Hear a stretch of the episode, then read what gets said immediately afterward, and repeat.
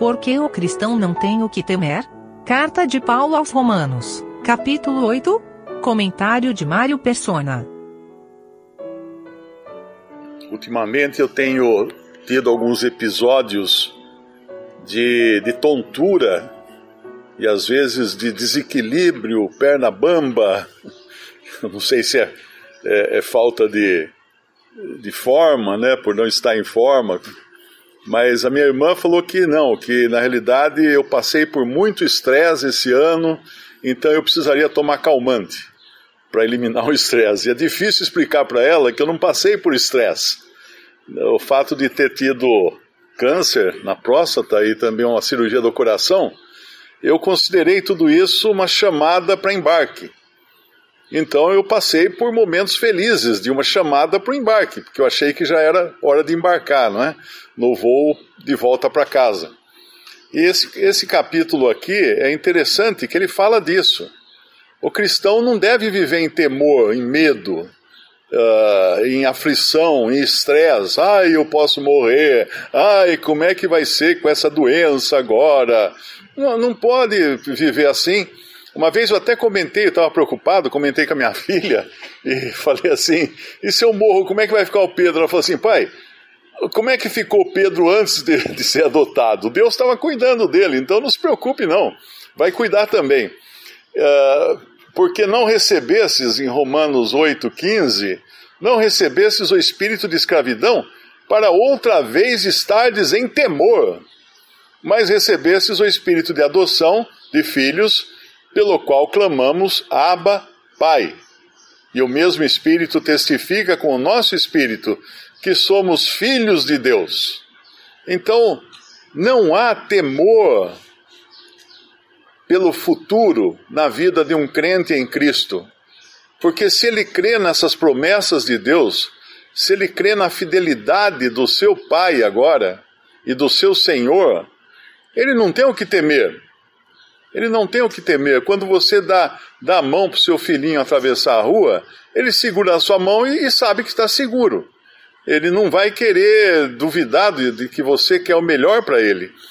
E o Senhor quer o melhor para nós, embora a gente passe por muitas lições, por muitos exercícios que possam até parecer que Ele nos tem abandonado, eh, na realidade não é isso. Ele, ele, ele tem um plano. Ele tem um plano quando, quando eh, Jó passou por tantas aflições, sem saber o que estava acontecendo, porque ele não leu os dois primeiros capítulos do seu próprio livro, né, do livro de Jó. Ele não sabia que tinha sido uma, uma discussão entre Satanás e o Senhor a respeito do que fazer com Jó. Então, certamente, ele passou por momentos de aflição, de aflição e tremendo estresse e tremendo sofrimento mas que no final, quando, quando o Senhor revela para ele todas as coisas, ele fala assim: Eu te conhecia só de, de ouvir falar, agora os meus olhos se veem. E aí Deus deu a ele tudo em dobro, o que ele tinha perdido, menos os filhos. Por que Deus não deu os filhos em dobro? Porque os filhos que ele tinha perdido na morte, no começo do, do seu livro, ele, eles estavam esperando por Jó no céu. Então ele recebeu o mesmo número de filhos, mas recebeu o dobro do gado, o dobro de camelos, o dobro de ovelhas e tudo em dobro. Então o Senhor que nós temos, ele é bom, ele é fiel e ele nos faz promessas aqui que nós precisamos crer nelas.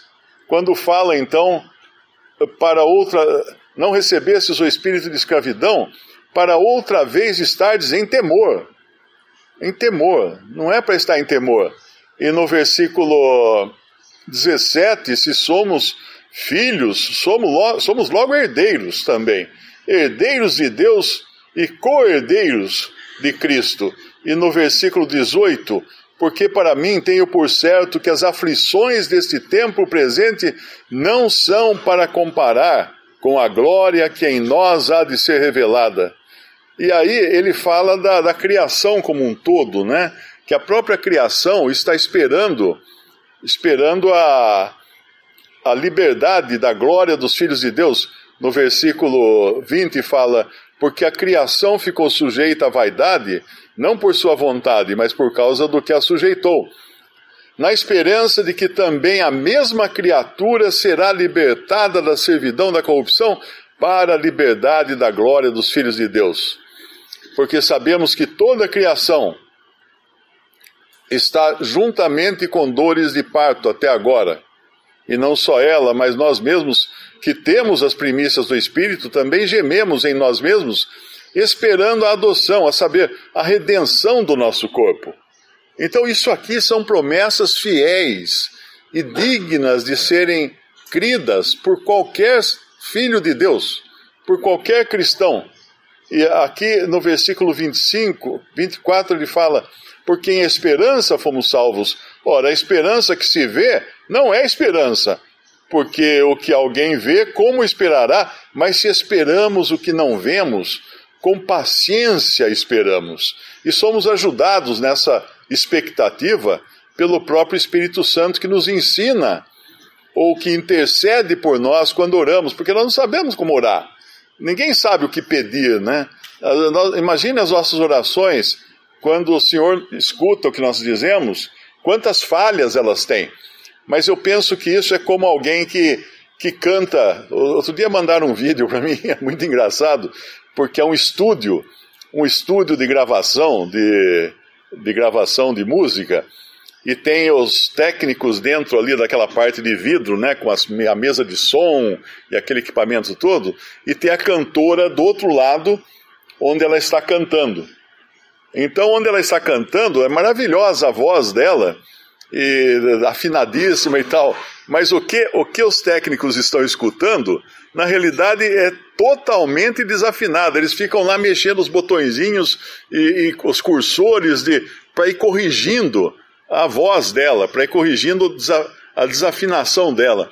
O Márcio, que trabalhou com, em estúdio, trabalhou, ele era, ele era DJ, e ele trabalhou com estúdio, ele falou que é, é assim mesmo que muitas dessas cantoras e cantores famosos são desafinadíssimos. Quando eles cantam no palco, eles usam também aquele microfone, tem um microfone que compensa a desafinação. Então, o que nós temos na realidade é muito mais que um microfone. Nós temos um, o Espírito Santo que intercede, porque nós não sabemos o que e nem como pedir. Então passa por esse por esse essa mesa de som do Espírito Santo, vamos dizer assim, corrigindo as nossas falhas na, nas nossas orações para que elas cheguem perfeitas diante do trono da graça. E é isso que nós podemos confiar no versículo 28. Sabemos que todas as coisas contribuem juntamente para o bem daqueles que amam a Deus, daqueles que são chamados segundo o seu propósito. Sempre que eu leio esse versículo, eu me lembro da receita do pão. Você vai fazer pão, pega uma receita, tem lá uh, tantas xícaras de farinha de trigo, uh, colher de sal, colher de açúcar, fermento, óleo, são os ingredientes do pão. Agora, se você enfiar a, farinha na boca, ela é horrível. Quem já pegou, tentou comer farinha de trigo, ela gruda na saliva, ela gruda na boca, não é? Se você comer uma colher de sal, também não é agradável. Pode ter um gostinho bom, tá, mas não é agradável. O açúcar ainda vai. Mas se você tomar óleo, que é o óleo que está na receita também, é, é, ruim o óleo. E comer fermento, então, nem se fala, que aquilo é azedo, é amargo, né? O fermento que você usa no pão. Mas quando tudo isso é misturado, é, batida, a massa apanha bastante, deixa para crescer, deixa para fermentar. O que acontece? Passa pelo fogo e aí você tem um pão gostoso, delicioso, que você não suportaria comer os ingredientes separados. Então, os ingredientes que nós recebemos nessa vida são os ingredientes separados e não nos agradam. Nós achamos, uma hora vem uma coisa e fala assim, mas que coisa amarga, nossa, isso como é ruim, isso me deu ânsia de passar por isso. Mas espera, espera que ainda não foi, não foi amassado, não foi misturado, não foi batido, não passou ainda pelo fogo.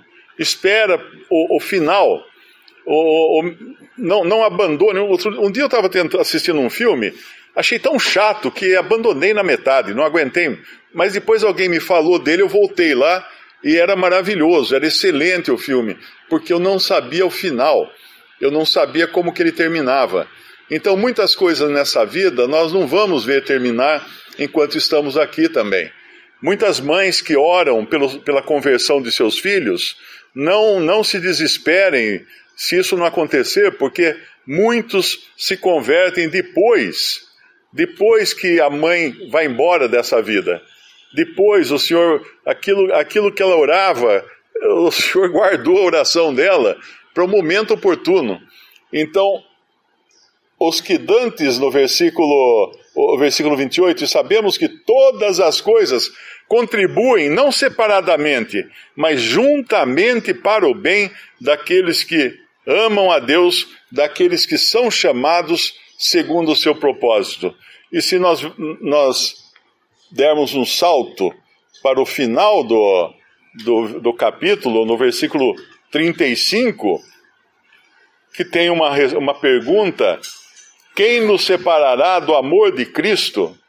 A tribulação, a angústia, a perseguição, ou a fome, ou a nudez, o perigo, a espada? Um crente em Cristo vai dizer: nada, nada pode nos separar do amor de Cristo, porque aquele que, aquele que, que entregou o seu próprio filho para morrer na cruz por nós, ele é fiel e nós podemos crer na Sua palavra.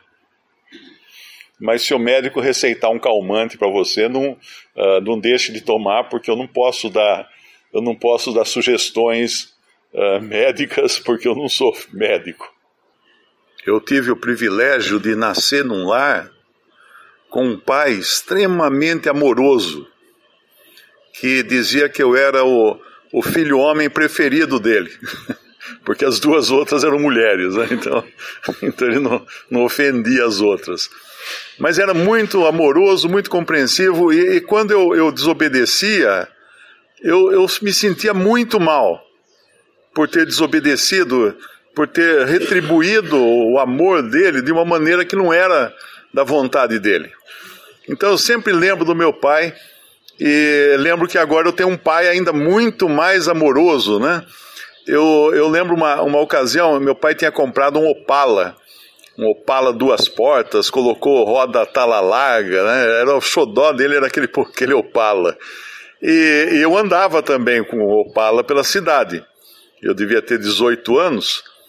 E um dia nós estávamos no, no aniversário de um parente e um tio, meu tio começou, quando, quando meu pai comentou que que o Opala tinha dado um defeito porque soltou o pino da, da, da cremalheira lá da, da transmissão, da roda de trás, tem uma, tem uma cremalheira lá, tem umas engrenagens, soltou o pino e estraçalhou toda a engrenagem, né?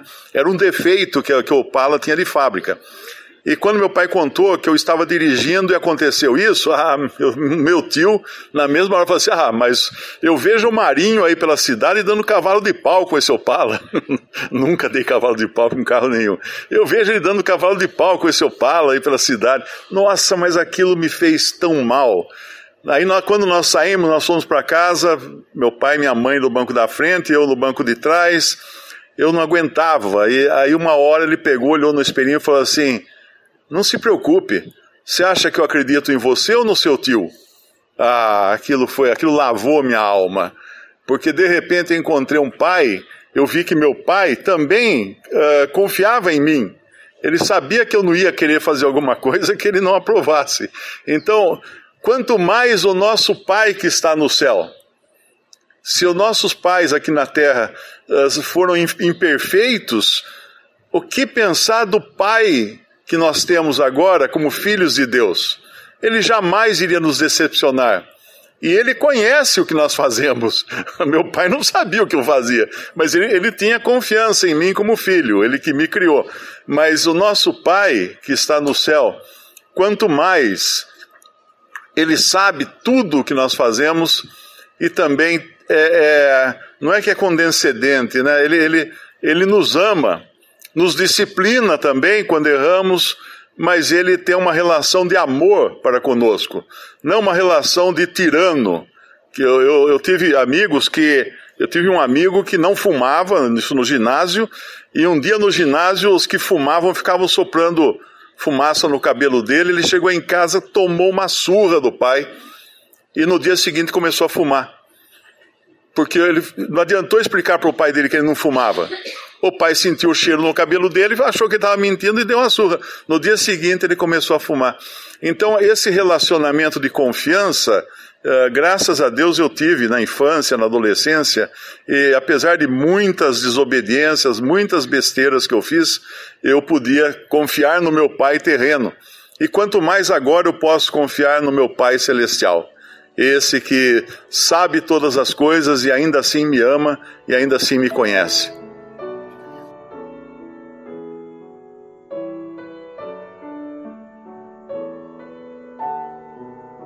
Visite respondi.com.br. Visite também 3minutos.net.